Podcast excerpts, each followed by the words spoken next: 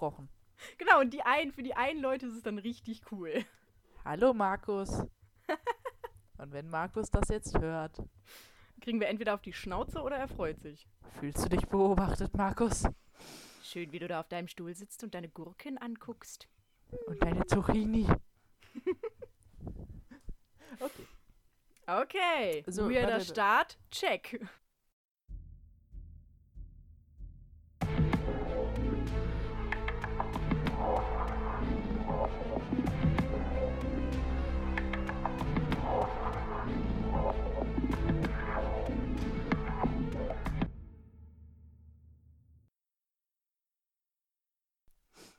So. Wir machen ja heute äh, die, die, die Vollendung, den Schluss deines letzten Falles. Genau, Teil 2. Im ersten Teil haben wir ja über Clarissa Vogel geredet und über das, was ihr passiert ist im Alter von ungefähr drei Jahren bis 12, 13. Und jetzt würde ich halt äh, ein bisschen darüber reden, wie diese Zeit mit ihrem Stiefoper sie nachhaltig noch beeinträchtigt hat. Weil ich persönlich das ganz wichtig fand, weil ich so für mich überlegt habe, ich möchte in diesem Podcast vor allem um, über die Opfer reden und denen mal so ein bisschen, ja, nicht eine Bühne geben, aber ein, ein ähm, ach, ich kann mich nicht ausdrücken, aber das Ganze mal aus deren Sicht beschreiben, weil ich habe das Gefühl, in diesen ganzen True Crime-Geschichten geht es halt vor allem immer um die Täter, was ja auch interessant ist, definitiv, möchte ich mich ja gar nicht rausnehmen, aber ähm, ich finde, oder ich habe mir so für mich vorgenommen, für meine Fälle, dass ich halt vor allem mich auf die Opfer konzentriere und mal gucke, äh, wie ist das, wie gehen die damit um und äh, vor allem bei den Opfern, die überleben natürlich, weil ansonsten macht das ja keinen Sinn. Aber ähm, halt zu gucken, wie leben die nach so einer Tat. Das ist, finde ich auch, also es ist an sich, finde ich, ein guter Ansatz. Ich werde auch, ich sag mal so, wenn ich die Möglichkeit habe oder die Option habe, dann ähm, fände ich das auch mal interessant. Das Problem ist, ich habe bisher tatsächlich auch nur wirklich oder größtenteils Täter gefunden, wo die Opfer halt entweder nicht mehr leben oder nur so richtig kurz nebenbei erwähnen, wo es halt wirklich hauptsächlich aus Sicht des Täters die Berichterstattung auch folgt und man von den Opfern einfach gar nichts weiß. Ja, genau. Also ich meine, das finde ich ja auch nicht schlimm. Also ich meine, die meisten äh, True Crime Podcasts sind ja auch so aufgebaut. Aber ich dachte mir, ich versuche mich ein bisschen darauf zu konzentrieren. Und äh, ja, mal gucken, ob man das beibehält. Also im Moment habe ich da halt Bock drauf und will das machen. Mal Weil ich gucken, halt wie auch- lange. Ja, ich habe halt durch den Fall, äh, dadurch, dass ich mich halt viel mit Clarissa Vogel beschäftigt habe, also durch das Buch natürlich vor allem, äh, aber auch halt rausgefunden, dass äh, sie selbst auch sehr daran interessiert ist, ihren Fall öffentlich zu machen. Und ich meine, allein durch die Tatsache, dass sie ein Buch geschrieben hat, äh, zeigt das ja schon, dass sie sich mitteilen möchte. Und ich finde, dann kann man das auch mal gut machen. Und klar, wenn man jetzt einen Serienkiller oder sowas nimmt, dann ist das natürlich schwierig, weil die hinterlassen ja meist keine lebenden Opfer und dann kann man dazu nicht viel sagen. Aber ich finde, wenn sich die Gelegenheit bietet, sollte man das Ganze auch mal besprechen. Und ich meine, für die Leute, die, die das einfach nicht interessiert, die können sich ja dann einfach was anderes anhören. Also wir haben ja auch Ja. andere Folgen oder wir reden ja auch über andere Sachen. Ja. Und Ähm, ich sag mal, der erste Teil von dem ganzen Fall ist ja auch durchaus noch interessant für die Leute, die sich vor allem über die Täterpsychologie oder sich über den Täter und die Tat an sich informieren möchten. Ja. Ich grätsch dir mal kurz rein, weil es klingelt an meiner Tür. Perfekt.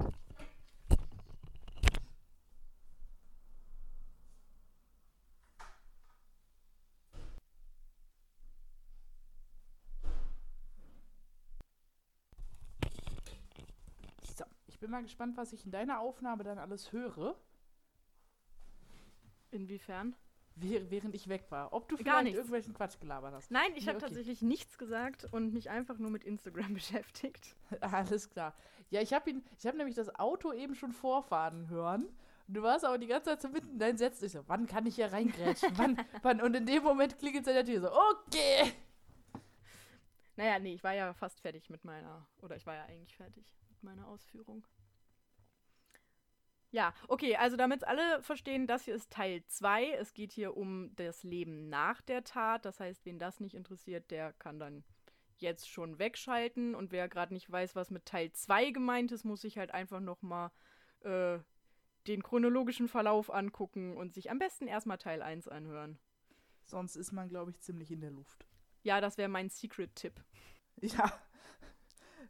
the more you know, umso einfacher wird's dann jetzt. Genau, das ist der Plan. Das ist wie in Chemie, da baut alles aufeinander auf. Und wenn du den Anfang verkackst, hast du irgendwann kein Peil mehr, wo du bist. Ja, erlebnisfrei erzählt.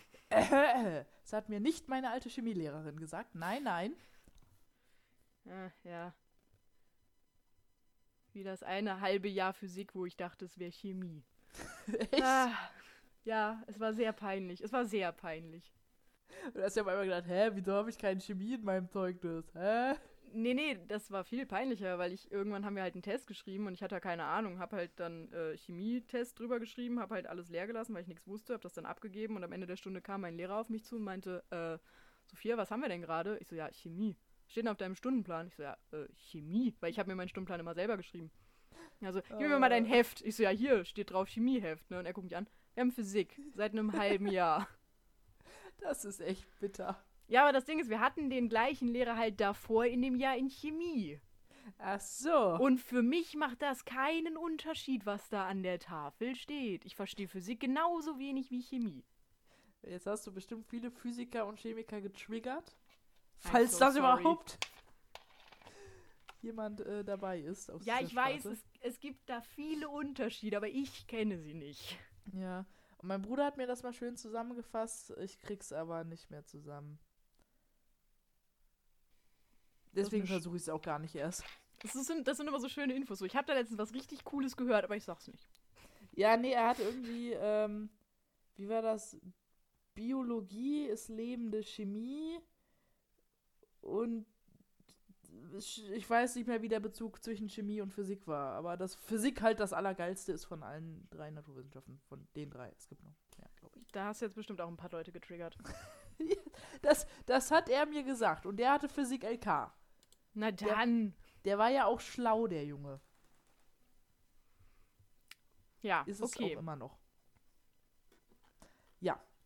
Gut. Ich würde dann, wieder, ich ja, würd, ich würd dann einfach mal einsteigen.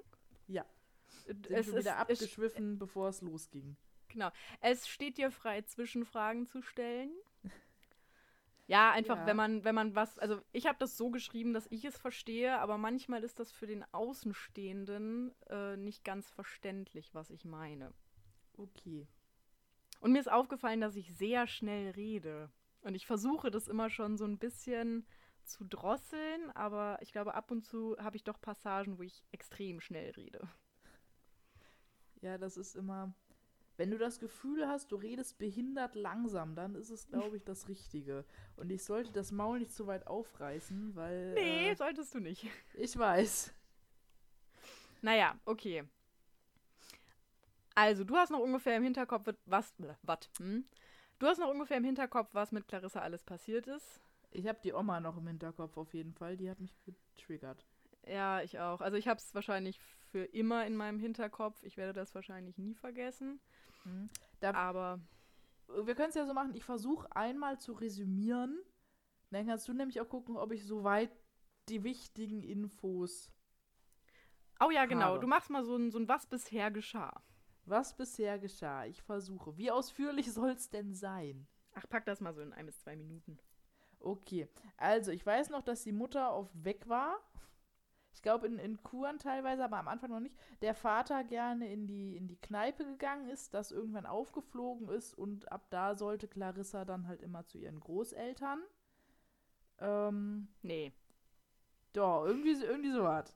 Nee, die sollte eben nie zu ihren Großeltern. Ja, frü ganz früher nicht, aber als das dann mit dem Vater rausgekommen ist, hat der Vater sie dann zu den Großeltern gegeben. Das wollte die Mutter nicht, genau. Irgendwie, Ah ja, irgendwie gen- so. ja, okay, okay, wenn du so, wenn du so meinst, ja. Also sie ist danach zu den Großeltern gegangen, aber gegen den Willen und auch ohne das Wissen ihrer Mutter. Genau. Damit Papa schön äh, nochmal trinken konnte. Genau. So. Und dann ähm, hat Opa sie ins Bett gebracht. Und dann äh, sollte sie sich ausziehen, glaube ich. Und er auch. Oder er hat sich dann ausgezogen und neben sie gelegt. Und gekuschelt, weil liebe Enkelinnen machen das so. Und dann ist das halt immer mehr geworden. Und dann sollte sie ihn auch ich weiß nicht, ob es direkt schon beim ersten Mal war, aber mit den, mit den Malen immer mehr anfassen und ähm, ja, dann hat er sie missbraucht und hat ihr aber auch gedroht, wenn sie das irgendwem erzählt, dann ähm, weiß ich gar nicht mehr. Dann hat er sie nicht mehr lieb oder dann tut er ihr weh. Nee, dann klemmt er ihr den Knöchel. Ja, also Auf gegen Ende, gegen, gegen Ende war es so, dass er einfach gesagt hat, wenn sie ihr irgendwas verrät oder wenn sie ihr Geheimnis nicht behält, dann würde er ihr wehtun, ihrer Mutter und ihrem Bruder. Und nicht nur er, sondern auch seine Freunde. Genau, genau. Dann hat er noch andere dazu geholt, die es auch gefilmt haben.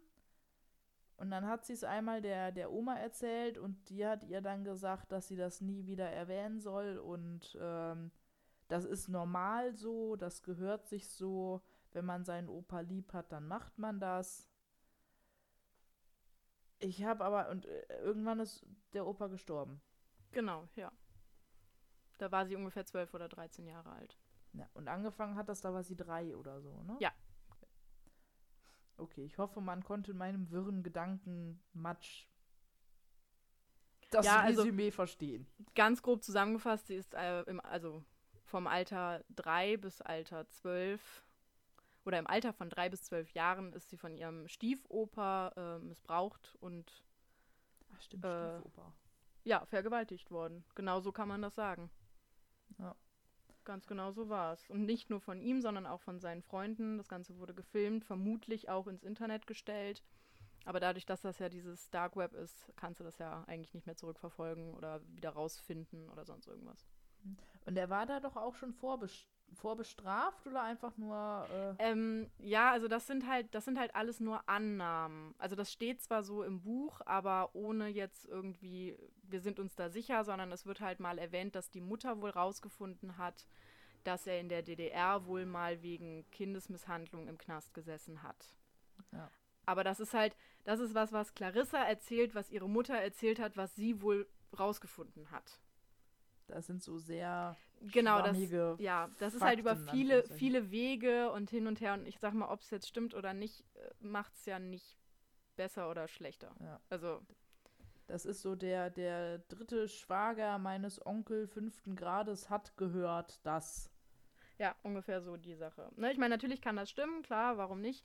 Aber ähm, ich sag mal, niemand, der im Knast saß, muss oder wird allen Leuten erzählen, dass er das schon mal getan hat oder warum und hin und her. Ja. Ne, und ich sag mal, gerade wenn du, also die, die Oma von Clarissa hat ihn ja auch relativ spät erst kennengelernt. Und ich sag mal, wenn du jemanden kennenlernst mit 50 oder sowas und der ist auch ungefähr in dem Alter, du kannst dich nur darauf verlassen, was er dir erzählt. Aber war der nicht sehr viel jünger als sie? Er war zehn Jahre jünger als Ja, okay, die Oma, zehn. ja. Aber auch da wird er trotzdem 40, 50 gewesen sein. Ja. Also von daher, und in der Zeit kannst du schon viel erleben. Ja. Ne? So. Ja. Also so viel, so viel zu den ersten 13 Lebensjahren von Clarissa. Dann äh, würde ich jetzt einfach mal weitermachen. Tu das. Also was danach alles passiert ist. Wir haben ja geendet mit der, mit der Beerdigung von ihrem Opa, wo sie ja nicht hingegangen ist. Mhm, genau, stimmt. Genau, und jetzt machen wir quasi einen, einen Zeitsprung. Also Clarissa hat jetzt ihren Schulabschluss gemacht. Das heißt, sie ist so 16, 17, 18. Genau, ja, so ungefähr in dem, in dem Rahmen. Ja, so 16, 17 wird sie gewesen sein. Also es ist halt in dem Buch auch immer sehr schwierig mit dem Alter. Also es wird immer Mhm. nur selten erwähnt, wie alt sie ist. Deswegen muss ich das irgendwie so ein bisschen versuchen, für mich selbst ungefähr einzuordnen. Mhm. Ja, also Clarissa hat auf jeden Fall ihren Schulabschluss gemacht und das Kapitel mit ihrem Opa hat sie komplett hinter sich gelassen. Sie hat alle Erinnerungen aus dieser Zeit quasi in eine Kiste gepackt, diese fest verschlossen. Und seit fast drei Jahren macht sie eine Ausbildung zur Erzieherin, bricht aber kurz vor dem Ende ihre Lehre ab. Verständnis bekommt sie dafür von keinem. Niemand versteht ihre Gründe, niemand kennt ihre Gründe. Dass sie jeden Tag diese Kinder sieht, ihr Lachen und ihr Glück. Das Glück, welches sie verloren hat, als sie drei Jahre alt war. Jeden Tag in dieser Ausbildung hat sich der Deckel ihrer Kiste ein wenig mehr geöffnet und jetzt kann sie einfach nicht mehr. Sie fällt sehr tief, sie fällt in ein schwarzes Loch. Jede Nacht plagen sie Albträume, auf der Straße bekommt sie plötzlich Panikattacken. Vielleicht, weil jemand die gleiche Jacke anhat wie Didi, die gleichen blauen Augen wie Opa und das gleiche Parfüm wie der Mann mit der Brille. Ich weiß nicht, ob du dich an die Männer noch erinnerst. Mhm. Die sagt mir noch was. Genau, Didi und der Mann mit der Brille waren halt mit die ersten, die ihr Stiefoper damals mitgenommen hat. Mittlerweile verbringt sie die Tage nur noch in ihrer eigenen kleinen Wohnung. Sie will mit keinem über das reden, was passiert ist. Wieso auch? Ihre Oma ist mittlerweile auch gestorben. Es gibt niemanden mehr, den man zur Rechenschaft ziehen könnte. Wieso sollte sie das Bild der lieben Oma zerstören? Das würde ihren Vater nur unglücklich machen. Und außerdem ist es ihr peinlich. Sie schämt sich für das, was passiert ist. Sie muss selber damit klarkommen, sagt sie sich immer und immer wieder. Mittlerweile arbeitet sie ehrenamtlich ein paar Stunden am Tag im Altenheim. Sie muss ein Jahr Wartezeit überbrücken, sie möchte nämlich Sozialpädagogik studieren. Dort betreut sie die alten Menschen und das macht ihr wirklich Spaß. Direkt neben ihrer Wohnung ist ein Versicherungsbüro. Da geht sie jedes Mal vorbei, wenn sie zur Arbeit muss. Und dort arbeitet Sebastian. Schon seit langer Zeit findet sie ihn äußerst gut aussehend und sympathisch. Als sie heute zur Arbeit geht, spricht er sie an und lädt sie zu einem Date ein.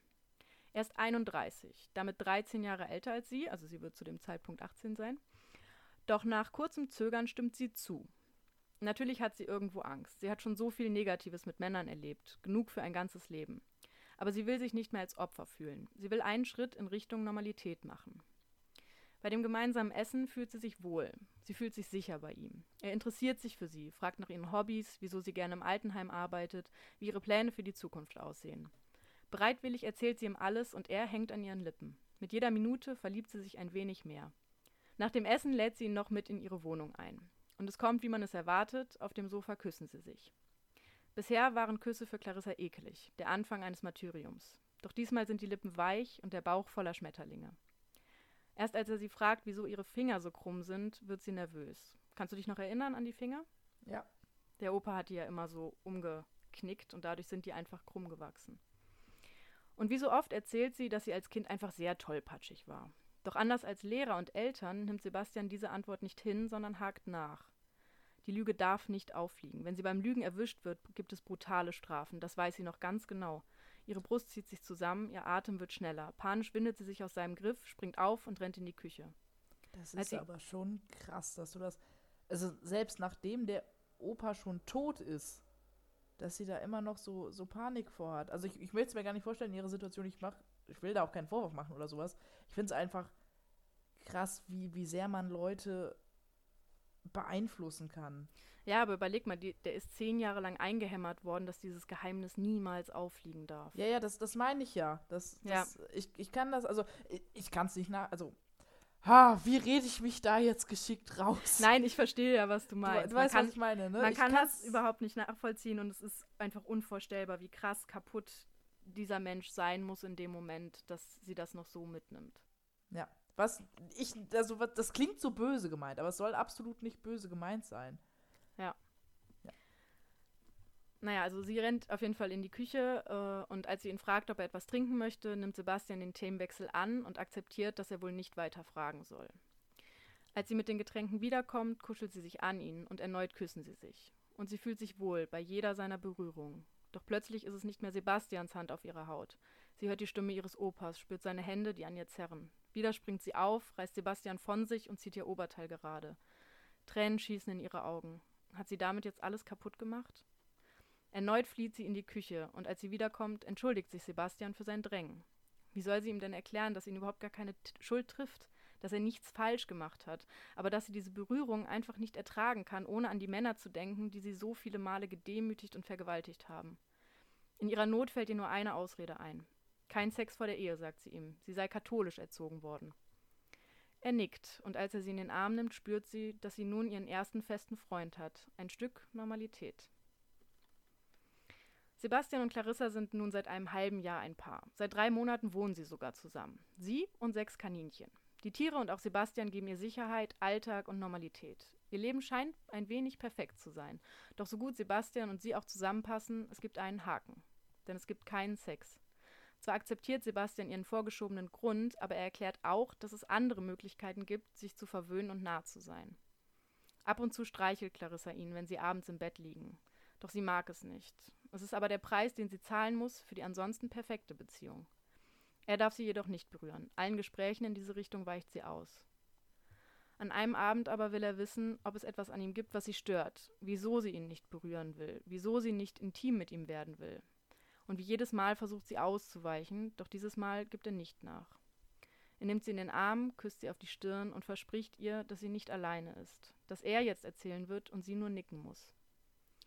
Er sagt, dass sie häufig schlecht schläft, dass sie Albträume hat, dass sie dann um sich schlägt, in vielen Situationen einfach anfängt zu weinen aus völlig unersichtlichen Gründen, dass sie, nachdem sie intim waren, also die wenigen Male, wo sie es waren, danach weinend im Badezimmer sitzt, dass sie kaum etwas isst und häufig von der einen auf der anderen Sekunde komplett weggetreten scheint. Und dann stellt er die entscheidende Frage. Hat dir als Kind jemand Gewalt angetan? Sie fängt an zu zittern und zu weinen, und während er sie näher an sich zieht und sie einfach nur festhält, spürt sie eine tiefe Erleichterung. In den nächsten Tagen und Wochen erzählt sie ihm langsam und stückweise ihre Geschichte. Keine Details, das schafft sie nicht. Aber er kann sich viel zusammenreimen, und endlich muss sie sich nicht mehr vor dem Mann verstecken, den sie liebt. Nun, da Sebastian ihr Geheimnis kennt, sollen es auch ihre Eltern erfahren. Das Gespräch mit den mittlerweile getrennt lebenden Eltern war Sebastians Idee, doch Clarissa hat zugestimmt. Wieso, weiß sie selber nicht mehr genau. Als sie nun zu viert im Wohnzimmer der Mutter sitzen, kommt jedoch kein Wort mehr über ihre Lippen. Wieder ist Sebastian an ihrer Seite und spricht das aus, was Clarissa seit über 15 Jahren verschwiegen hat. Ihre Mutter versteht es erst gar nicht. Sie wusste nicht, dass Clarissa bei ihrem Stiefoper war, doch schnell richtet sich ihre Wut auf ihren Mann. Als sie realisiert, dass er ihre einzige Tochter Abend für Abend, Tag für Tag einem Kinderschänder ausgehändigt hat, dreht sie komplett durch. Sebastian zieht sie von dem Vater weg und sie bricht weinend in einem Sessel zusammen. Danach gibt der Vater zu, es gewusst zu haben. Aber nicht von Anfang an. Nach dem What? Tod. Ja, warte. Es hat mich auch am Anfang mega irritiert, aber er sagt halt, dass er nach dem Tod von der Oma in der Wohnung Bilder gefunden hat. Und zwar eindeutige Mhm. Bilder. Aber er wollte nie irgendwas sagen. Er wollte seine eigene Mutter schützen. Und in der Zeit, als es passiert sei, habe er nie etwas geahnt. Ah. Clarissas Mutter verlangt die sofortige Scheidung und setzt den Vater vor die Tür. Gemeinsam mit Clarissa und Sebastian, der die ganze Zeit Clarissas Hand hält, reden sie noch lange. Wieso sie nie etwas erzählt hat, will die Mutter wissen. Sie konnte es nicht, wegen dem Chip in ihrem Rücken, versucht Clarissa zu erklären. Erst als sie älter war, realisiert sie, dass es diesen Chip nie gegeben hat, dass ihr Opa sie einfach manipuliert hat. Am Ende des Gespräches will Clarissas Mutter, dass sie sich professionelle Hilfe sucht und ihr irgendwann alles erzählt, was passiert sei. Aber auch, dass sie voller Hoffnung ist, dass jetzt, wo es keine Geheimnisse mehr gibt, alles besser werden kann. Die Frage, ob und was ihr Vater wirklich wusste, lässt Clarissa natürlich nicht los. Als sie sich kurz danach alleine mit ihm trifft, wagt sie es aber nicht, ihn zu fragen. Sie hat Angst vor der Antwort. Angst, dass das letzte Stück Grundvertrauen einfach verloren geht. Ihr Opa war ein Mensch, der Liebe und Fürsorge ausstrahlen sollte, doch er stellte sich als Monster heraus. Jetzt zu erfahren, dass ihr Vater der Mann war, der dies alles zuließ, um Zeit mit seiner Affäre zu verbringen, das würde sie einfach nicht ertragen. Sie lässt ihn sogar in dem Glauben, dass ihre Oma nichts wusste, eine Tatsache, die ihr Vater einfach nicht glauben will. Als Clarissa die Wohnung ihres Vaters verlässt, ist sie voller gemischter Gefühle. Eine wirklich tiefe Beziehung wird sie zu diesem Mann wohl nie wieder aufbauen können. Ähm, ja, jetzt quasi so eine Zwischeninfo, sag ich mal. Ähm, Clarissa hat halt ein ziemlich, also eine ziemliche Essstörung entwickelt. Mhm. Sie ist 1,74 Meter groß und wiegt dabei ungefähr 74, nee, 47 Kilo. Ich würde sagen, 74 wäre. Ja, ja, ich habe ich hab mich verschonen. Also sie ist 1,74 Meter groß und wiegt 47 Kilo. Damit hat sie ungefähr ein BMI von 15. Das ist die- nicht viel. Für die, die es nicht wissen, alles unter 19 ist schon Untergewicht und ein normales Gewicht wären bei ihr 58 bis 74 Kilo. Also sie ist unter 10 Kilo unter Unter. dem Mindestgewicht, was sie haben sollte. Ja. Aber Clarissa kann nichts essen. Sie hat zwar oft Hunger und ihr Magen knurrt, doch ihr Opa hat ihr das Hungergefühl und vor allem ihren Appetit kaputt gemacht. Er wollte ein dünnes, kleines Fräulein und deswegen musste sie oft tagelang hungern. Vor allem, wenn sie in der Schule war, hatte er Angst, dass sie dort essen könnte. Doch es gab eine einfache Möglichkeit, um zu überprüfen, ob sie gegessen hatte. Nach der Schule schleifte er sie oft ins Bad und drückte ihr so lange den Finger in den Hals, bis sie sich erbrechen musste. Wenn sie nichts gegessen hatte, kam nur Schleim und irgendwann etwas Blut. Während Ah. Oma. Ja, es ist, es ist echt eklig. Während Oma und Opa am Tisch saßen und zu Mittag aßen, musste Clarissa zusehen. Irgendwann, teilweise erst nach drei oder vier Tagen, machte er ihr zum Beispiel eine Schüssel Grieß bei. Und wenn sie danach greifen wollte, kippte er sie auf den Boden, sodass sie das Essen vom Boden aufessen musste. Er hatte das auch als Bestrafung gemacht, oder? Ja, teilweise. Weil ich verstehe halt den Sinn. Also, er kann ja. Ich verstehe. Also, da muss man eh nichts verstehen bei, bei diesem Mann. Aber, ähm. Er wollte ein dünnes Fräulein haben, aber sie dann noch dahin zu setzen und vor ihren Augen zu essen, das ist halt auch. Ja, also er hat teilweise sogar ihr Lieblingsessen machen lassen und hat dann vorgeschwärmt, wie lecker das schmeckt und sowas. Und sie wusste halt, dass sie auch nicht weinen darf. Also auch vor Schmerzen war sie einfach oft kurz davor, weil der Magen irgendwann halt einfach extrem wehtut. Aber mhm. sie wusste halt, wenn sie weint, äh, gibt es halt noch schlimmere Bestrafungen. Äh, von alledem weiß Clarissas Mutter aber nichts, die wieder und wieder versucht, ihre Tochter zum Essen zu bewegen. Doch Clarissa schämt sich viel zu sehr, als dass sie das sagen könnte. Aber sie hat mittlerweile einen ambulanten Therapieplatz bekommen und lernt mit ihrer Psyche umzugehen. Viele Verhaltensweisen und Ängste bekommen einen Namen und werden dadurch vielleicht etwas verständlicher, sowohl für sie als auch für ihr Umfeld. Zum Beispiel Emetophobie, das ist die krankhafte Angst zu erbrechen ausgelöst durch das ständige, zwanghafte Erbrechen, aber auch durch die sadistischen Strafen durch den Opa, die kamen, wenn sie aus Versehen erbrach. Und nun lernt sie diese Angst zu kontrollieren, mit ihr zu leben und sie vielleicht irgendwann zu überwinden. Denn durch diese Angst ist sie einfach extrem eingeschränkt. Sie kann kaum das Haus verlassen, aus Angst vor dem Erbrechen oder den damit einhergehenden Panikattacken. Und welche Folgen das hat, kann man sich ja denken. Also mhm. zum Beispiel, wenn sie weiß, ich muss irgendwie, ich habe heute einen Termin in der Stadt, dann esse ich lieber nichts, weil sonst ist mein Magen nachher überfordert und dann muss ich mich vielleicht erbrechen in der Öffentlichkeit oder generell erbrechen. Oder halt auch ähm, bestimmte Trigger, die das auslösen, sind natürlich draußen viel gefährlicher und könnten halt eher auftauchen. In den eigenen vier Wänden kannst du das halt viel besser kontrollieren. Ja. Und dadurch hat sie halt äh, ganz, ganz viele Unternehmungen von zum Beispiel ihrer Mutter, ihrem Bruder oder halt von Sebastian gecrashed, weil sie halt gesagt hat, ich kann jetzt nicht aus dem Haus gehen. Und das schränkt dich natürlich schon extrem ein. Und ja, jeder, klar. der mal eine Phobie hatte, äh, kann sich wahrscheinlich auch vorstellen, wie extrem das werden kann. Und eine Phobie ist halt nicht nur eine Angst. Ja. Also das ist wirklich. nicht so ein, ach, ich mag keine Spinnen, ich will nicht, dass die mir zu nahe kommen, sondern es ist halt wirklich mit krassen Panikattacken äh, verbunden. Und das bedeutet unkontrolliertes Zittern, teilweise in Ohnmacht fallen, Schwindeln, enge Gefühl in der Brust, das Gefühl, dass man wirklich erstickt. Also du hast in dem Moment auch wirklich Todesangst. Und das ist wirklich meilenweit von einer einfachen Angst entfernt. Ja. Das finde ich halt einfach immer wichtig zu erwähnen, weil halt ganz viele Leute sagen so, ja, ich habe eine Phobie vor Spinnen, wo ich mir sage, du hast vielleicht Angst und du hast auch vielleicht wirklich dolle Angst vor Spinnen, aber eine Phobie sieht anders aus. Ja.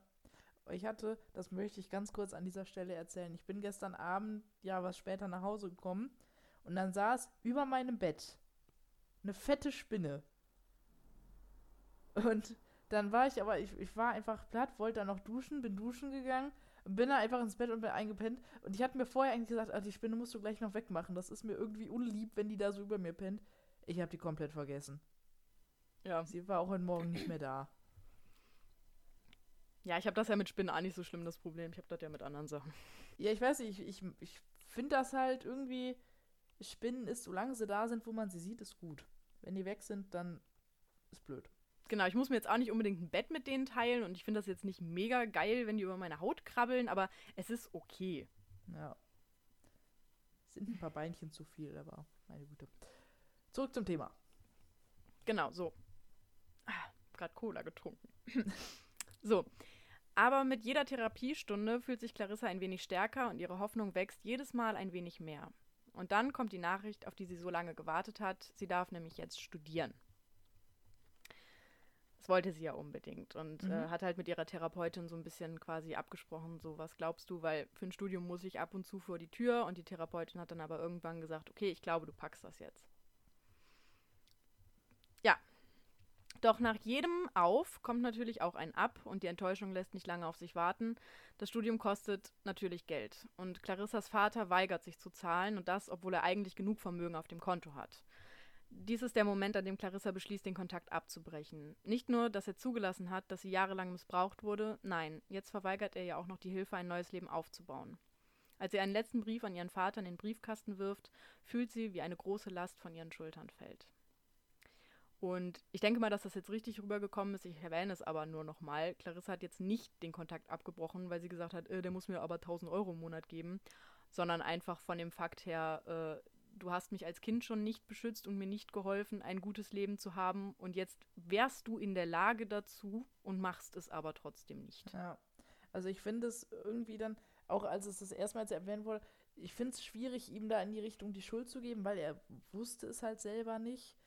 Aber wenn du Kinder in die Welt setzt, musst du dich auch drum kümmern. Und kannst sie nicht einfach immer abschieben. Ja, genau, das ist nämlich auch das. Natürlich kannst du ihm nicht vorwerfen, dass er äh, schuld daran ist, dass der Opa da was gemacht hat, weil das ist wirklich die Schuld des Opas und fertig. Mhm. Aber ähm, trotzdem bleibt es dabei, dass er sein Kind einfach fast jeden Abend abgeschoben hat. Ja. So, und ähm, auf jeden Fall ist das halt der Punkt, wo sie sagt, okay, das ist einfach nur noch eine toxische Beziehung, es funktioniert nicht, es zieht mich jedes Mal wieder runter und ich muss mich jetzt davon lösen. Und ähm, wie gesagt, das ist für sie auch eine unfassbare Befreiung, als sie quasi diesen einen letzten Brief schreibt, wo sie halt sagt, okay, das war es jetzt, ich möchte das nicht mehr und damit ist dann auch gut. Ja. Ja, jetzt machen wir einen, einen kleinen Sprung.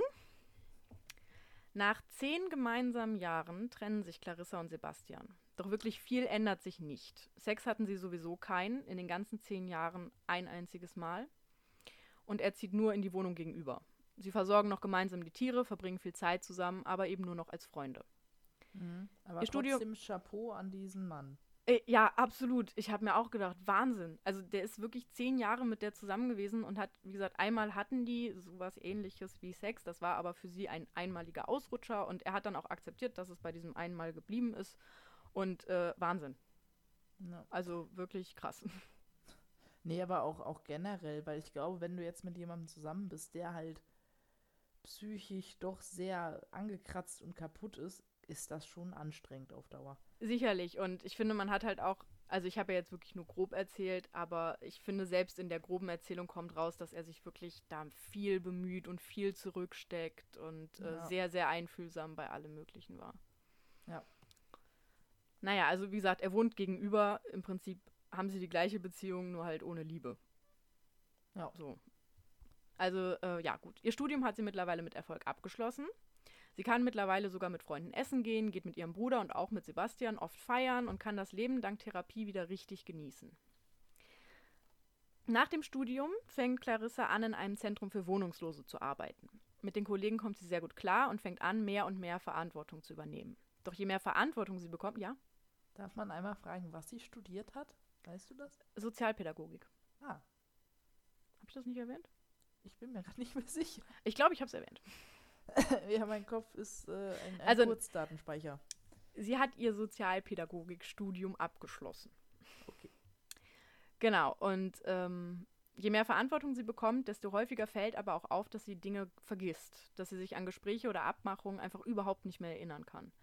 Und sie winkt jedes Mal ab, äh, sie sei einfach nur ein bisschen schusselig, aber innerlich beginnt sie doch, sich ein bisschen Sorgen zu machen. Also es fällt halt wirklich auf, dass sie teilweise ganze Gespräche vergisst und auch der Meinung ist, dass die nie stattgefunden haben.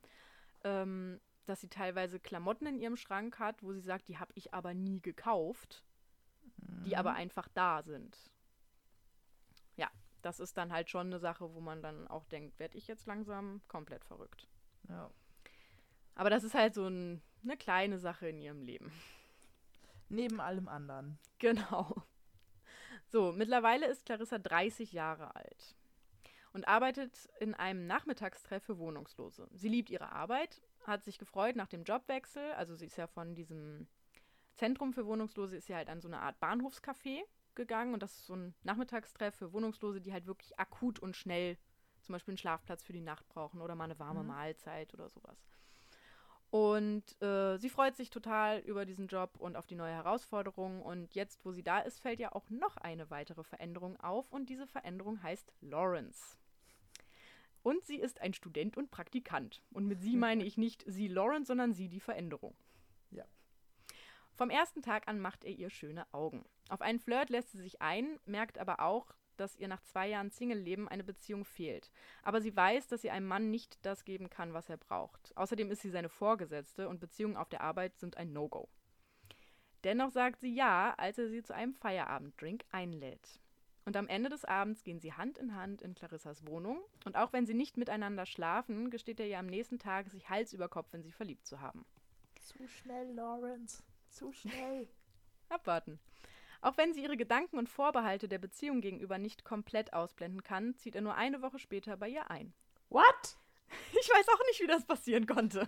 Ich meine, wenn es passt, dann passt es. Warum nicht? Aber eine Woche wäre doch was Ja. schnell. Wenn es passt, dann passt. Ja. Schnell lebt er sich bei ihr ein, lernt ihre Mutter, Bruder und auch Sebastian kennen und versteht sich mit allen wunderbar. Finde ich auch interessant. Also Sebastian ist, glaube ich, ein echt toleranter Typ. Ich glaube auch. Doch so schön die Zeit für Clarissa auch ist, das Thema Sex steht wie ein großer Elefant im Raum. Lawrence ist zwar jedes Mal sehr verständnisvoll, wenn sie seine Hand zum x-ten Mal wegschiebt, doch er spürt, dass der Grund dahinter tief liegen muss. Er vermutet schon das Richtige, als er sie jedoch darauf anspricht, bekommt sie eine Panikattacke. Er nimmt sie in den Arm, trocknet ihre Tränen und verspricht ihr so lange zu warten, wie sie will. Und jetzt kommt der Punkt, wo ich sage, jeder Mensch ist anders und ich verurteile nichts an Clarissa oder an ihrem Verhalten. Aber das war wirklich der Punkt, wo ich mir dachte, ah, Ja. zwei Wochen später schlafen sie miteinander. Ja. Und ich mir dachte so, wenn Sebastian dieses Buch irgendwann liest, Ist er bestimmt ein bisschen. der muss sich doch denken, ey, zehn Jahre und der hat, ich weiß nicht, wie gesagt, ist chronologisch schwierig einzuordnen, aber vielleicht zwei Monate.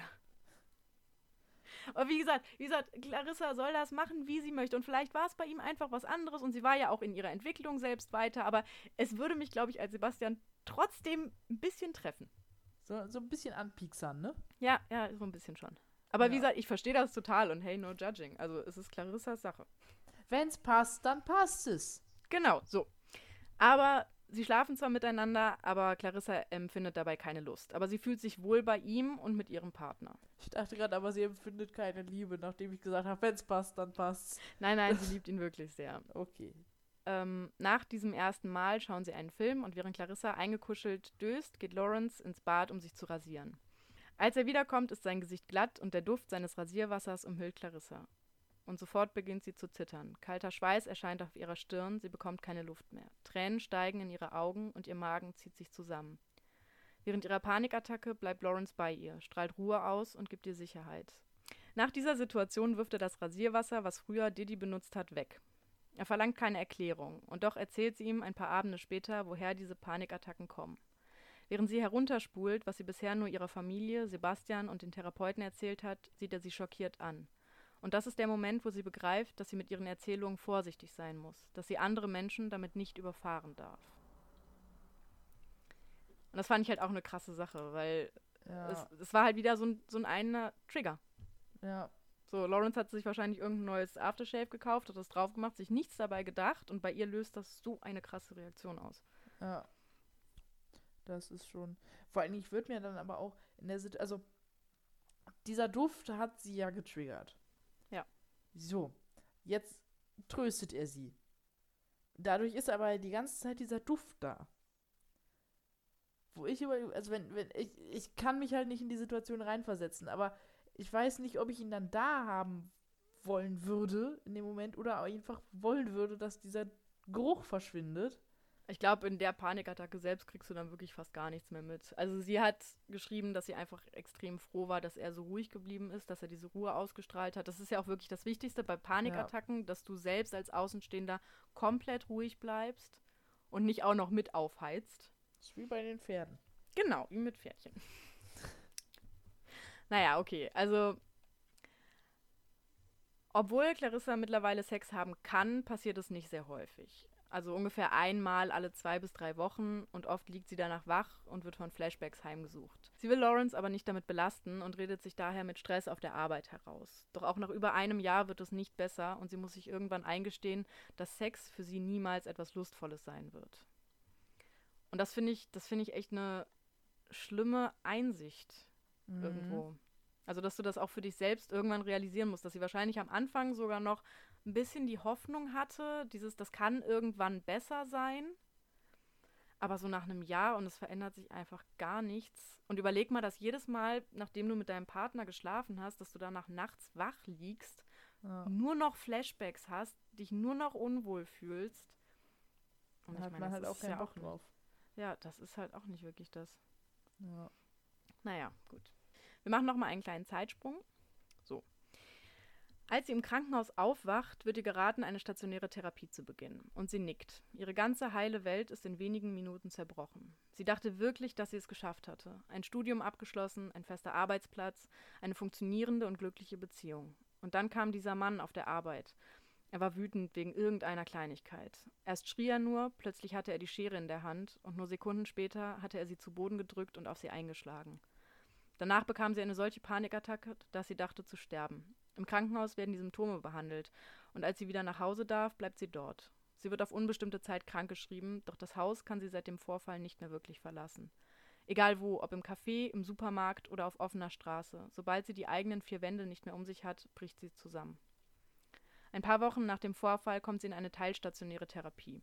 Von 8 bis 16 Uhr ist sie in der Klinik, nimmt dort an verschiedenen Therapien teil. Und jede Therapie öffnet ihre Wunden ein wenig mehr, bringt noch mehr von dem Schrecken zum Vorschein, den sie so viele Jahre immer wieder versucht hat zu verschließen. Doch je länger sie in der Klinik ist, desto besser geht es ihr. Scheinbar muss es erst schlimmer werden, bevor es besser wird. Sie lernt sich zu öffnen, findet andere Menschen mit ähnlichen Geschichten und realisiert, dass sie nicht alleine ist. Also sie ist jetzt ich weiß ehrlich gesagt nicht genau, wie lange das alles gedauert hat, aber ich nehme an, dass sie mindestens ein halbes Jahr lang in Therapie war. Also auch dann irgendwann in stationärer Therapie. Und ähm, ja, da dann halt quasi angefangen hat, das wirklich mal aufzuarbeiten. Was auch wichtig ist. Ja, äh, irgendwann kommt sie ins Klinikum Neuss. Dort ist sie dann stationär untergebracht. Also für alle, die da den Unterschied nicht kennen, das davor war teilstationär. Also sie durfte abends um 16 Uhr wieder nach Hause gehen, durfte zu Hause übernachten und ist morgens wiedergekommen. Und stationär, also vollstationär, bedeutet wirklich, dass man da übernachtet und den ganzen Tag, also 24 Stunden, sieben Tage die Woche da ist. So, in diesem Klinikum hat sie eine neue Therapeutin, mit der sie sich von Anfang an sehr gut versteht. Doch in diesen Gesprächen kommen wieder neue Dinge zum Vorschein. Wiederholt berichtet Clarissa von Ereignissen aus der Vergangenheit, ohne sich daran zu erinnern, dass sie diese bereits erzählt hat. Und die Therapeutin glaubt nicht daran, dass Clarissa einfach nur vergesslich ist. Sie erklärt Clarissa, dass sie dissoziiert. So, das ist jetzt wahrscheinlich ein Wort, was ich erklären muss. Ich kenne es. Aber nicht alle anderen sind so gebildet wie du. Gebildet? Ich bin voll intelligent. Ja, ich merke das schon. Ähm, ja, wie erkläre ich das jetzt in kurz? Also dissoziiert bedeutet, ich weiß gar nicht, aus, von welchem lateinischen Wort das abstammt, aber das ist auch eigentlich immer nur cool zu erklären, um zu zeigen, wie klug man selbst ist. Ähm, Und wenn man das Latinum hat. Ja, was ich nicht habe. Also ich auch nicht. Dissoziiert ist quasi eine Art Spaltung. Und das hat jetzt nichts mit dem Film Split zu tun, sondern es bedeutet einfach nur, dass ähm, gerade bei, bei Menschen, die Opfer von Gewaltverbrechen geworden sind, ist es häufig so, dass das Gehirn bzw. die Psyche den Teil abspaltet, der diesen Schrecken erlebt hat, um zu funktionieren. Und auch um den gesunden Teil der Psyche quasi zu schützen. Mhm, also das weiß ich nicht. Quasi. Genau, als hättest du eine Marmelade und die ist an so einer kleinen Stelle verschimmelt und dann schneidest du das Stück weg, damit der Rest nicht auch schimmelt. Und ich finde den Vergleich sehr gut. Ja. So.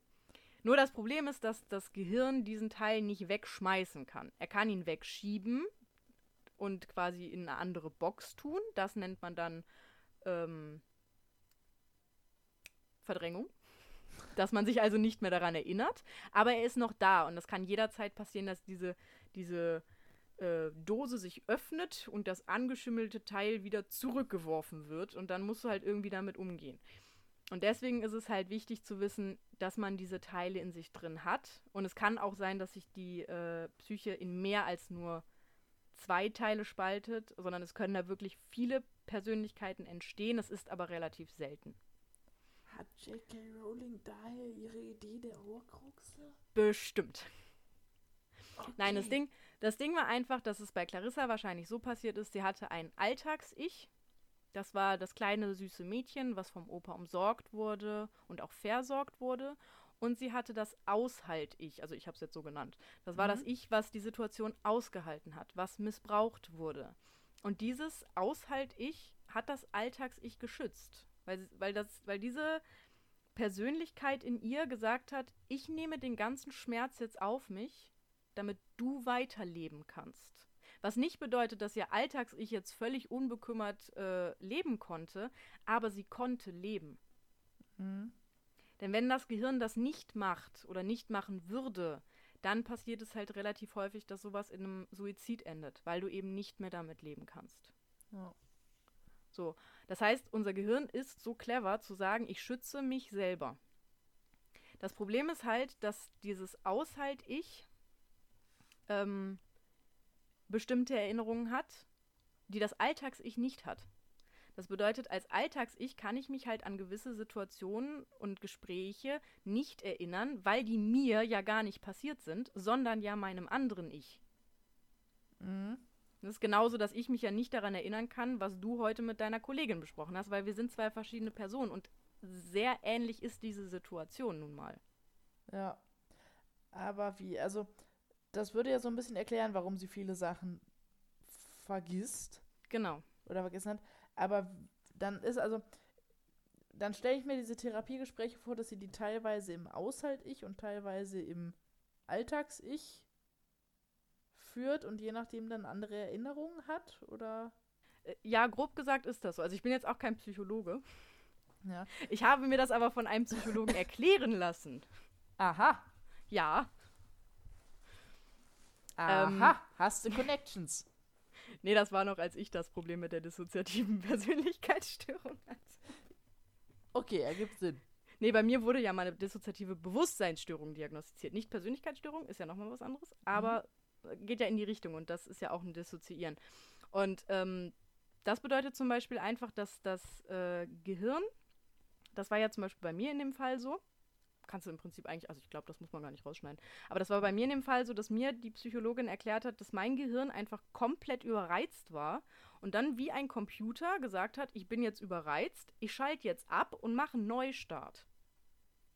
So, und in der Zeit, wo mein Gehirn quasi runtergefahren ist und wieder neu starten musste, vergeht ja trotzdem Zeit. Und in der Zeit habe ich halt nicht sabbernd in der Ecke rumgestanden, sondern habe acht Kilometer zurückgelegt über eine Straße zu Fuß im Dunkeln und habe einfach den gleichen Tagesablauf abgespult, den ich am Tag davor gemacht habe. Und bist bei der Polizei aufgewacht. Ja, so. Aber ich habe in der Zeit, ich habe in der Zeit mit Menschen telefoniert, ich habe in der Zeit mit Menschen geredet und ich habe es geschafft, acht Kilometer über eine Straße zu kommen, ohne überfahren zu werden. Ja. Also das Gehirn versucht schon, dass ich dabei nicht draufgehe, während es neu startet. Das wäre schon nicht schlecht. Genau, aber das Problem ist halt, dass, dass dieses Switch, also dieser Switch ähm, passiert und du dann halt teilweise Zeitlücken hast. So, jetzt ist das Gehirn aber ja nicht dumm. Das versucht sich diese Zeitlücken selbst zu erklären, damit das eben nicht auffällt. Und dein Gehirn ist verdammt gut darin, sich selbst zu verarschen. Mhm. Das heißt, Clarissa selbst hat es gar nicht wirklich gemerkt, wenn sie geswitcht ist. Das ist ja zum Beispiel, also ich meine, das, die Situation kennt ja wirklich fast jeder, würde ich mal behaupten. Du sitzt irgendwie am Tisch und denkst dir dann plötzlich, hä, warum liegt denn da, weiß ich nicht, der Salzstreuer? So, dann räumst du den weg. Du Ja. fragst dich ja jetzt nicht die nächsten fünf Tage, wie ist denn der da hingekommen? Ich habe den doch nicht dahingestellt. Das kann doch gar nicht sein. Du nimmst das einfach an. Ja. Und genau so ist das halt bei ihr auch gewesen. Da waren dann halt plötzlich Dinge und sie dachte sich, ja gut, okay, hat vielleicht, weiß ich nicht, mein Freund da hingelegt oder was auch immer. Aber dann ist gut. Aber sie war es dann selber wahrscheinlich. Genau, sie war es halt selber. Sie hat sich selber zum Beispiel Klamotten gekauft und konnte sich aber nicht daran erinnern. Ja. So, und ähm, das Ziel der Therapie war jetzt quasi, oder ist dann auf Dauer natürlich, dass diese Persönlichkeiten wieder verschmelzen. Also, dass du nicht mehr dissoziierst, sondern dass du alle Persönlichkeiten, die da sind, wieder zu einer Masse quasi machst, sodass du auch alle Erinnerungen teilst. Damit aber halt auch die negativen. Mhm. Und das ist natürlich ein Risiko, aber es ist auch unfassbar wichtig für den Heilungsprozess. Da gehe ich aber auch im Nachhinein gleich nochmal ein bisschen äh, ein. Okay. Was auch ganz wichtig ist in so einer Therapie, und das äh, ist natürlich auch bei äh, Clarissa so gewesen, dass die ähm, Bezugspersonen der Patientin mit eingebunden werden. Also zum Beispiel hat Lawrence äh, mit der Therapeutin gesprochen und ihm wurde erklärt, wie er damit umgehen soll, weil zum Beispiel eine Persönlichkeit von Clarissa Rosi war. Und Clarissa? Rosi, ja, von Clarissa. Es klang so englisch. Du hast es Oh, okay. Ja, wegen. Lo wegen Lawrence. Auf jeden Fall wird Lawrence erklärt, wie er mit Clarissa umgehen soll, denn eine ihrer Persönlichkeiten ist Rosie und Rosie ist ein fünfjähriges Mädchen. Mhm. Und ähm, Lawrence spricht halt mit der Therapeutin und erklärt ihr, dass ähm, sie teilweise mehrfach am Tag switcht, teilweise halt für zwei Minuten, aber das kann halt auch zwei Stunden dauern. Und wenn sie zum Beispiel Rosi ist, das ist dieses fünfjährige Mädchen, dann spricht sie auch wie ein fünfjähriges Mädchen. Und dann musst du sie auch so behandeln wie ein fünfjähriges Mädchen, weil sie sonst komplett verwirrt wäre. Ja. Meintest du nicht im letzten Teil auch, dass das Buch teilweise sehr kindlich geschrieben wäre? Genau, ja. Also gerade am Anfang. Gegen Ende, wo sie erwachsen ist, geht's komplett. Aber am Anfang ist es sehr aus kindlicher Sicht geschrieben. Und dieses eine Kapitel, wo sie Rosi ist, ist auch wieder in dieser leicht kindlichen Sache gemacht. Und es Mhm. ist wirklich faszinierend zu lesen, weil, also du hast quasi in dem Raum, hast du Lawrence, die Therapeutin, und halt Rosi. Und Rosi sitzt am, auf dem Boden und spielt mit einer Puppe und zieht die gerade an. Und Lawrence spricht halt mit der Therapeutin und sagt halt, ne, was soll ich jetzt mit ihm, also wie soll ich das machen? Meine Freundin verhält sich gerade wie ein Kleinkind. Was soll ich da machen? Und sie sagt halt, sprich mit ihr wie mit einem Kind.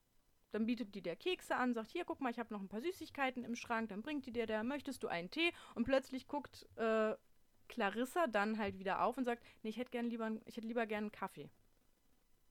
Und guckt dann zu der Puppe und denkt sich, "W- was ist denn das? Legt sie dann weg und fragt dann, wo kommt die Puppe her? Und die Therapeutin sagt dann, die gehört einem kleinen Mädchen, müssen sie sich nicht weiter drum kümmern. Hm. So, aber sie, und das sind dann halt auch Lücken, die sie dann einfach hat, weil sie kann sich ja dann gar nicht mehr erinnern, was in dieser Zeit, als Rosi quasi am Drücker war, passiert ist. Ja. Weißt du, woran mich das auch gerade erinnert? Erzähl. Ich habe ja jetzt Sherlock durchgeguckt. ja, exakt das. Großer Nur nicht Spoiler. ganz so krank.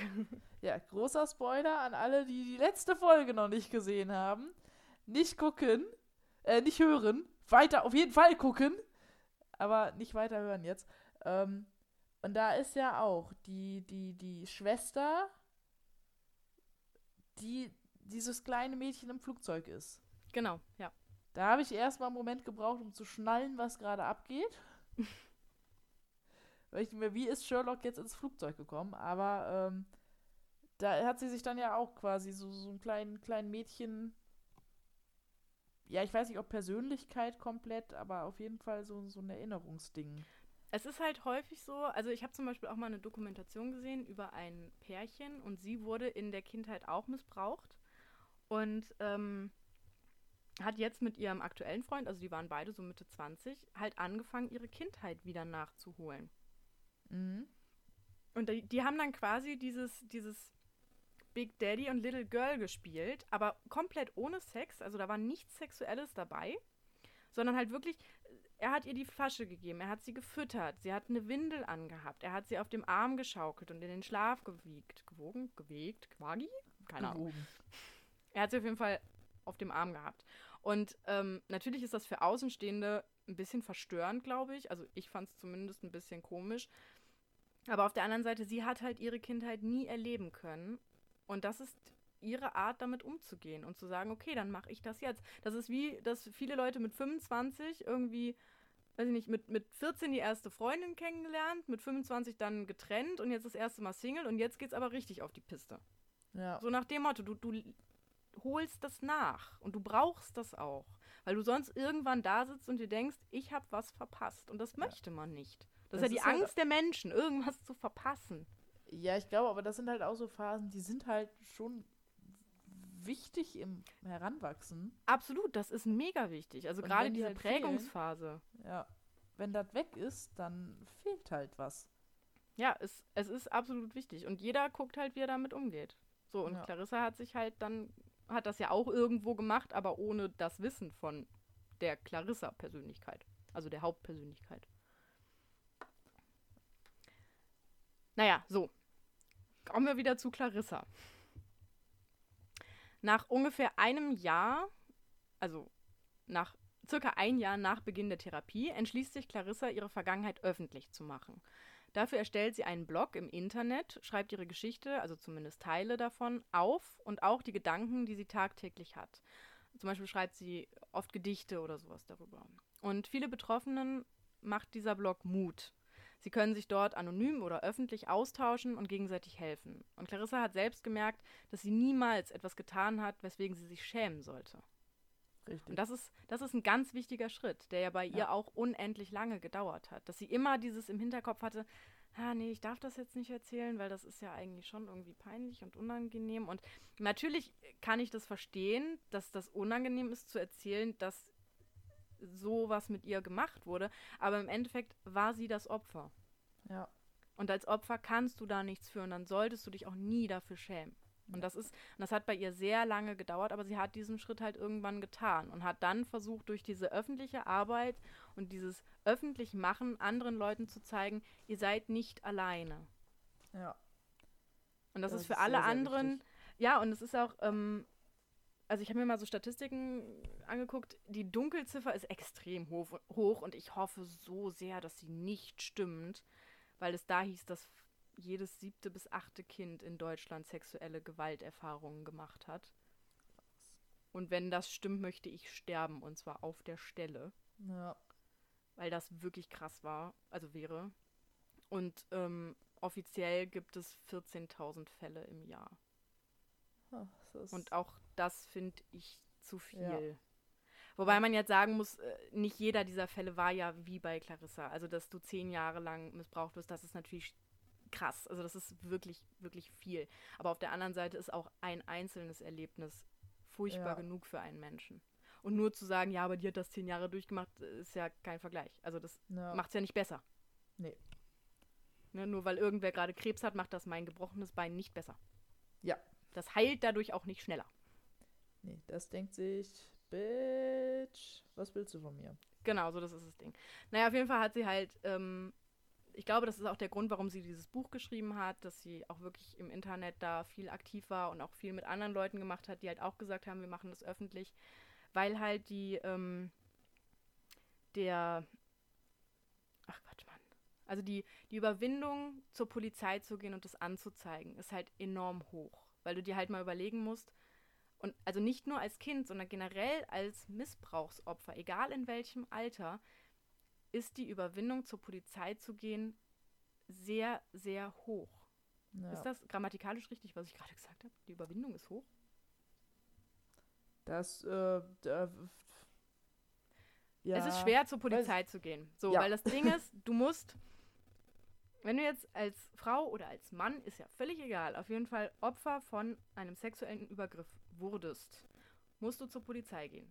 Soweit, so gut. Okay. Jetzt kennst du vielleicht sogar den Täter, die Täterin. Okay. Muss zeigst es aber du- beweisen. Genau, und das ist das Ding. Du musst es beweisen. Du musst vor Gericht das alles nochmal aussagen. Du musst teilweise in ein Kreuzverhör genommen werden von einem Anwalt oder einer Anwältin, die versucht natürlich ihren Mandanten oder ihre Mandantin oder seinen Mandanten oder seine Mandantin da zu viele Geschlechter und es waren nur zwei. Mhm, du hast divers vergessen. Fuck. Egal. So. Du musst vor Gericht und musst da deine ganze Geschichte nochmal erzählen. Ins Detail. Du musst vielen Fragen äh, standhalten. Und das alles. Du, also, du wirst da ja teilweise sogar noch als Täter angesehen. Und du wirst, dir Ja. wird teilweise unterstellt, dass du lügst. Das heißt, du musst nicht nur dieses ganze Martyrium nochmal durchmachen, sondern du musst beweisen, dass das jetzt so war.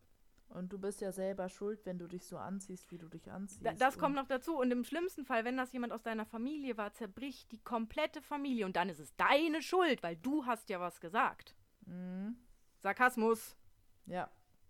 Kurz so. Nochmal noch mal ein Ausruf an alle, denen das passiert ist. Man ist nicht schuld. Nein, man ist nie schuld. Fertig. Ende aus. Egal. Und wenn du nackt durch Köln läufst, du bist nicht schuld.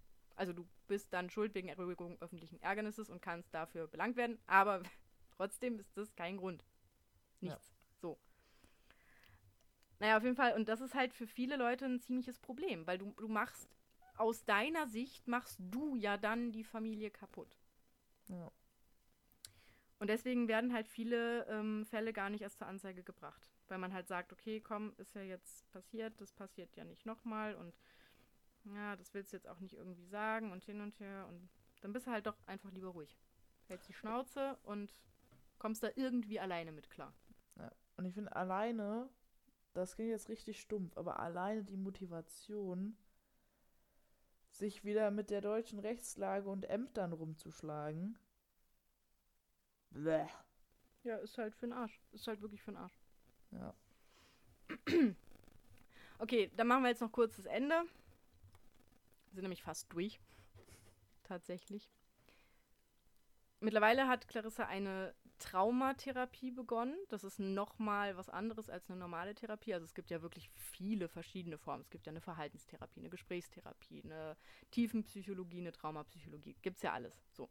Und sie hat eine Traumatherapie gemacht, weil das, was sie hatte, ist ja definitiv ein Trauma. Auf jeden Fall. Und in dieser Therapie geht es jetzt immer tiefer ins Detail. Das heißt, sie muss jede einzelne Situation, an die sie sich erinnert, erneut durchleben und genau beschreiben. Das heißt, die Therapeutin fragt wirklich gezielt, wie sahen die Gesichter aus? Welche Augenfarben hatten die? Wie viele waren im Raum? Wie sah der Teppich aus? Wie sah das Bett aus? Wie war die Bettdecke? Wer hat was wann wo gemacht? Welche Hand lag wann wo? Also wirklich ins allertiefste Detail. Und da geht es darum, eine erneute Traumatisierung hervorzuheben. Also das, die Patientin soll quasi in dem Moment erneut traumatisiert werden, aber sie ist dieses Mal nicht allein. Und die Therapeutin hilft ihr quasi, diese ganzen Erinnerungen zu sortieren. Mhm. Also in dem Buch ist das sehr, sehr gut beschrieben. Ähm, da wird quasi gesagt, diese Erinnerungen sind wie ein Bücherregal, aber alle Bücher sind auf den Boden gefallen.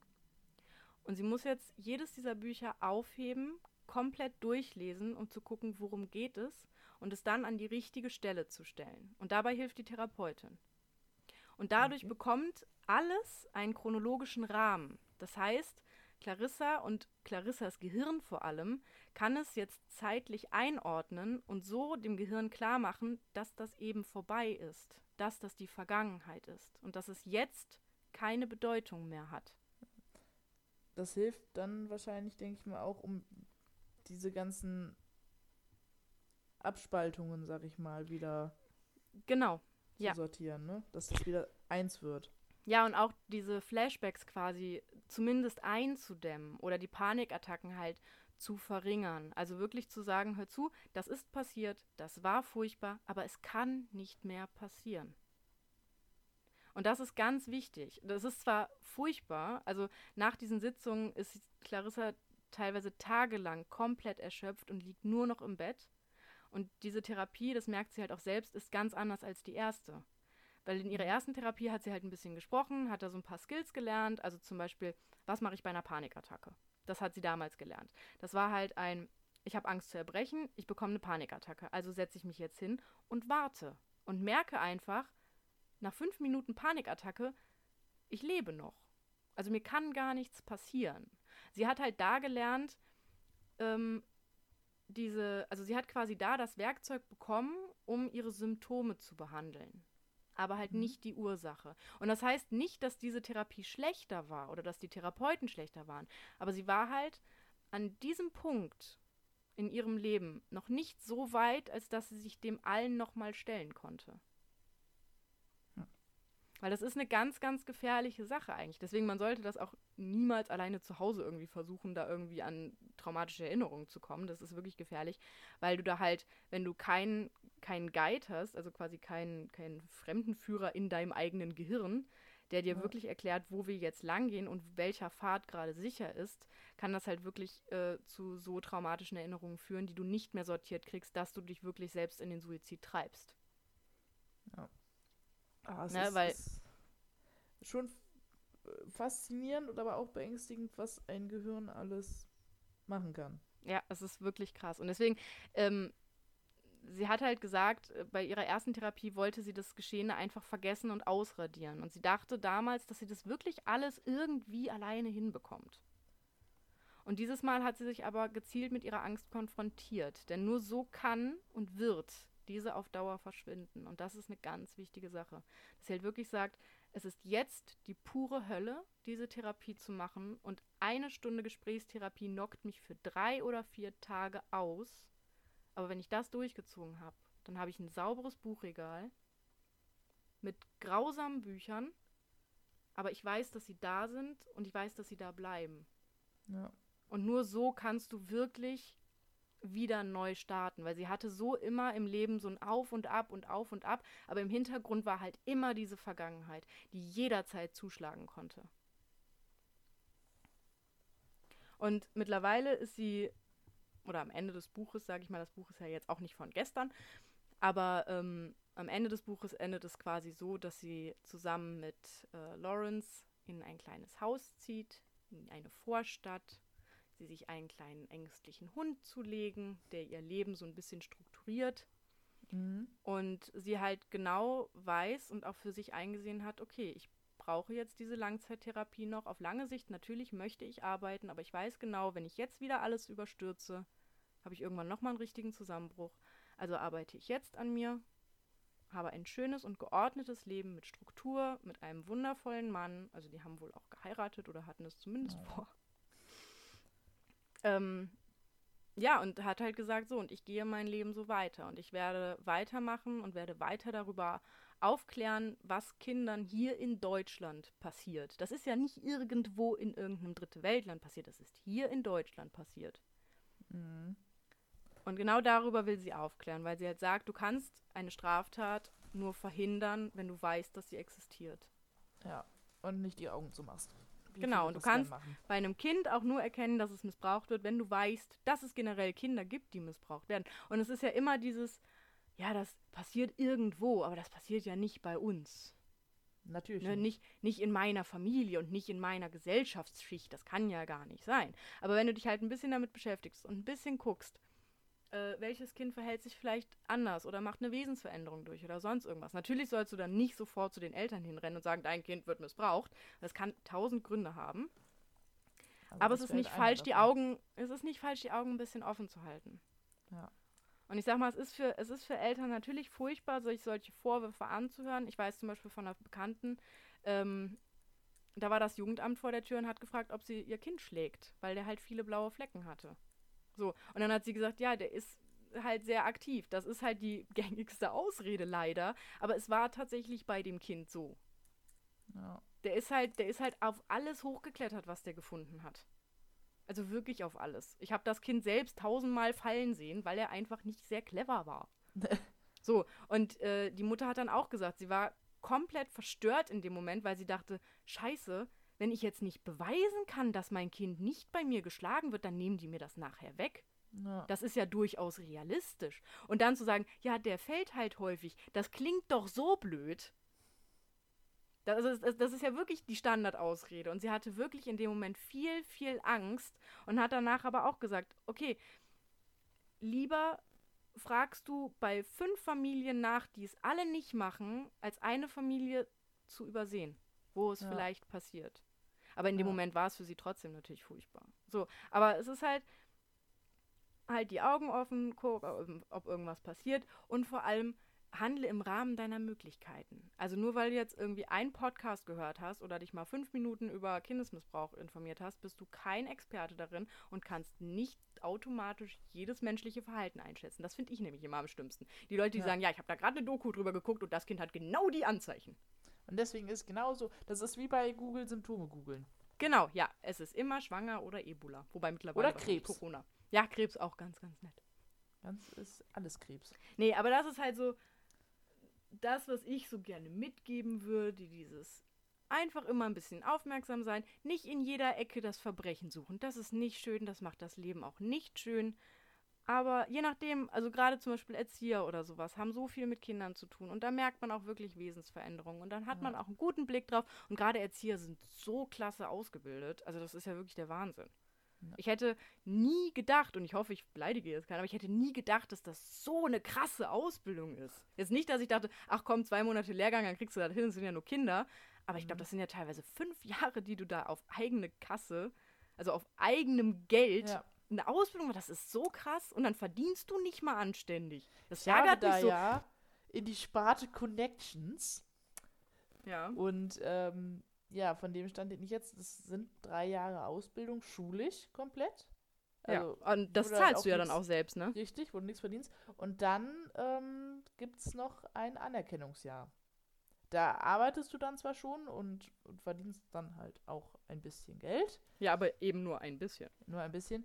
Genau, und du musst das auch erst abgeschlossen haben, meine ich, bevor du dich dann richtig als voll ausgebildeter Erzieher nennen, bewerben, keine Ahnung kannst. Ja, und das, das finde ich halt krass. Aber naja, okay, ich reg mich da nur wieder drüber auf.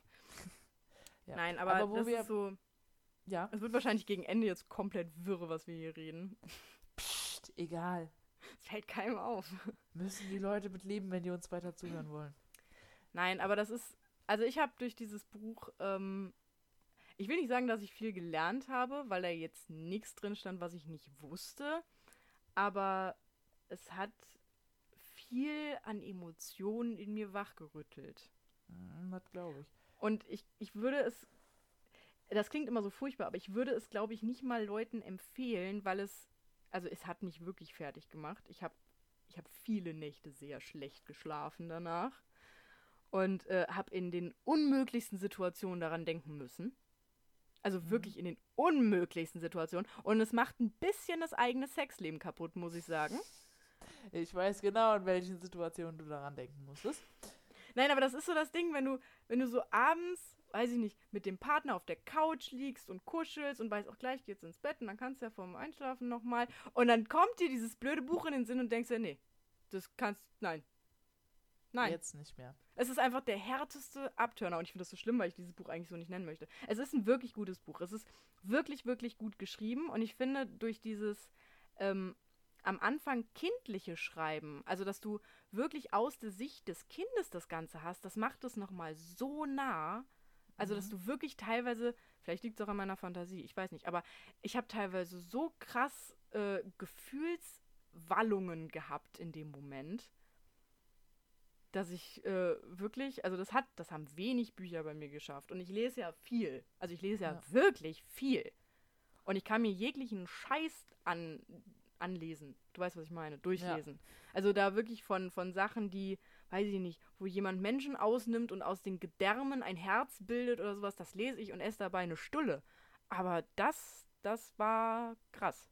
Ja, ich finde, es ist ja auch nochmal ein Unterschied, ob du dann halt was liest, was Fiktion ist, oder halt weißt, das ist wirklich dieser Person so passiert. Ja, aber das Ding ist ja, wenn ich mir jetzt mal überlege, so einen normalen Krimi, ich lese ja viele Krimis, so, und diese ganzen Krimis haben ja null Fantasy, null Science Fiction, null was weiß ich Elemente. Das sind ja alles Sachen, die mit Sicherheit schon mal irgendwo passiert sind, so oder so ähnlich.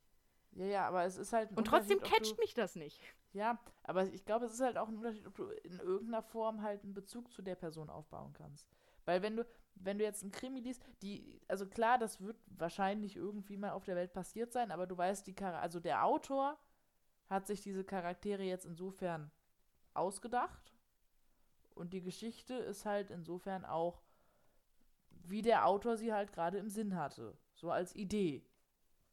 Und dann hast du dagegen eben so ein Buch, eine ne Autobiografie ja quasi. Was hier passiert ist, du hast irgendwie, ne, ich weiß nicht, ich finde, man baut dann zusehen so sowas mehr eine Verbindung auf. Ja, aber was ich da zum Beispiel interessant finde, also ich meine, ich gehe komplett mit dir, was du sagst, aber was ich interessant finde, bei Filmen zum Beispiel, wo dann steht, basiert auf einer wahren Begebenheit, das, das tangiert mich gar nicht. Überhaupt kommt nicht. auf den Film drauf an. Hat Chico? Oh, ich hab geheult. Ja gut, aber da hätte ich Das ist- genauso geheult, wenn es nicht passiert wäre. Ja, gut. Also das ist halt einfach, die Story ist gut.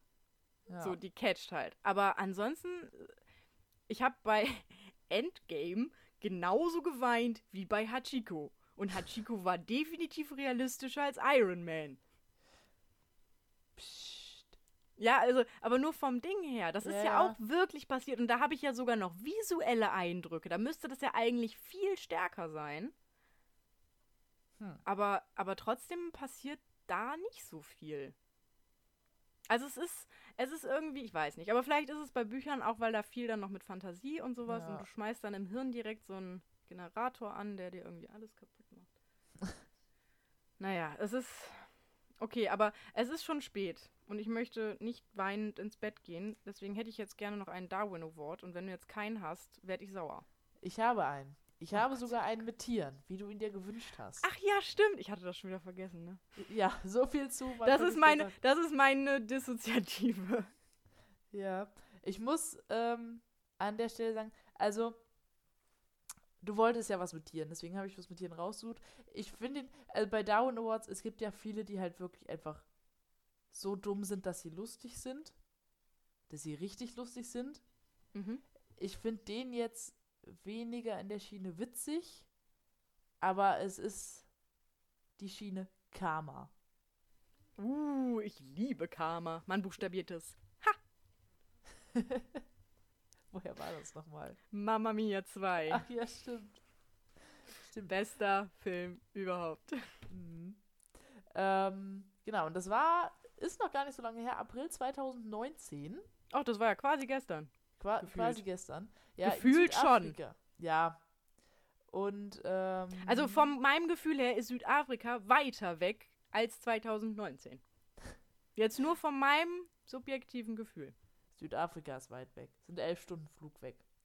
Ja, guck mal, und Ähm. in 2019 war ich in Südafrika nicht. Ja. Habe ich, hab ich viel mehr Bezug zu, zu dem Jahr. als zu dem Kontinent. Ja, hast du auch mehr erlebt als in Südafrika. Das ist ja jetzt nicht viel, ne? Aber ja. Ein bisschen. Ja. Auf jeden Fall war da, ich gucke gerade, ob hier ein Name bei steht. Aber er wurde bei, bei Darwin True confirmed.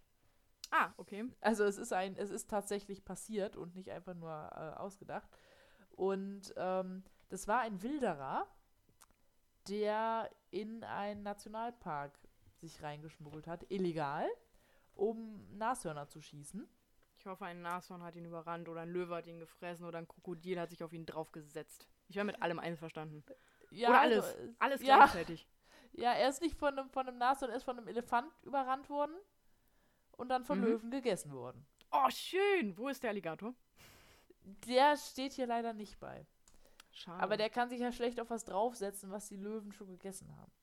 kann sich vielleicht auf den ist der Löwen Alligator noch draufsetzen. einmal- Noch einmal drüber gewalzt, aber das Okay, ist halt, nee, aber das finde ich, das finde ich gut. das ist Karma, ne? Ja, ich finde, man sollte generell alle Wilderer von Alligatoren überwalzen lassen. Und von Löwen fressen und von Löwen. Ich bin ja gegen die Todesstrafe, aber da wäre es ein Tier, also da wäre es okay. Es ist halt Karma. Ja. Das klingt gerade so, als ob wir Leuten den Tod wünschen. Nein, ja, schon. Aber nein, also das Ding ist, ich würde halt sagen, okay, du willst, du willst diesen Elefanten schießen, du darfst ihn töten, aber ohne Waffen. Ja, und dann so, schicken wir den in den Ring. Und dann gucken wir, wer überlebt. Und dann wäre das ein fairer Kampf. Der kann von mir jetzt auch so einen Stoßzahn kriegen. Ich bin fair. Achso. Und ein Fettsuit, dass er seine fünf Tonnen hat. Ich habe keine Ahnung, was man da macht. Dann kann er sich aber nicht mehr bewegen. Ja, ist nicht schlimm, aber dann wird das ein bisschen abgepolstert. Ich weiß nicht, nee, aber sowas in der Art fände ich okay. Ja, ne? Dass du das, sagst, okay, du willst den Löwen töten, dann kämpf mit dem Löwen, aber ohne Waffen. Der Löwe hat auch keine Pistole. Nee, So. der hat nur Krallen, richtig. Ja, du kann, Das- ich kann ihm gerne vorher die Finger maniküren, hab ich kein Ding mit. Machen wir die schön scharf. Das erinnert mich ein bisschen an, an äh, hier von Marc-Uwe Kling. Wer sagt das? Hertha? Die sagt, wenn man einfach mal alle Nazis, ne, alle, Genau. alle Rechten und alle Islamisten auf ein abgesperrtes Stück Land stellt, wo die sich einfach selber wegbomben können und die ganze andere Welt in Ruhe lassen. Ja, das wäre doch Dann mal eine Idee. Eine Win-Win-Win-Situation. Dann können die Rechten gegen die Islamisten, die Islamisten gegen die Nichtgläubigen und der Rest der Welt hat Ruhe. Ja. Why not, ne? So machen wir das mit Wilderern und Löwen. Und dann machen wir noch irgendwas gegen Nestle und gegen Seitenbacher. Und dann. Seitebacher. Aber Seitebacher von Seitebacher. Werbung. Nein. Äh, Wenn ich sagen muss, das ist halt eine Werbung, die einem so sehr auf den Piss geht, Ey, aber es ist wie die, wie die Queen. Es war schon immer da und wird auch immer bleiben. Wenn ich jemals Werbung für Seitenbacher Müsli mache, erschieß mich, weil dann bin ich hirntot. Dann kann nichts mehr passieren. Das Müsli von Seitebacher. Das ist ja auch eine Werbung, wo ich mich frage, ist die eigentlich nur hier in unserer Region so breit getreten oder leidet da wirklich ganz Deutschland drunter? Ich glaube, da leidet ganz Deutschland drunter. Aber sie bleibt im Ohr. Das Ding ist, Justus kannte das nicht, ne? Was? Warte, ich sag's nochmal. Mein Bruder kannte das nicht. Was? Ja, ich weiß auch nicht. Der hatte ein ruhiges und erfülltes Leben. Ja. Ich kann das nicht nachvollziehen. Ja. Äh, Hast du ihn dann, äh, das ist sein. Nee, sein nee, ich war, ich war richtig ritterlich und hab's ihm einfach nicht gezeigt. Weil ich mir dachte, wa warum soll ich sein schönes Leben zerstören? Weil er es deins zerstört? Ja, true. Okay. Okay, bevor wir zu weit abschweifen, abschwoffen, Ja. abschweifen. Ab Abschweife. Im Zweifel immer äh. Nee, im Zweifel immer I, haben wir doch von Cuddy gelernt. Ach so. Ja, ich, ich kenne das nur von äh, Felidae. Ich weiß nicht, warum ich dieses. Das lateinische Wort für Katzen. Ah, ergibt Sinn. Ja.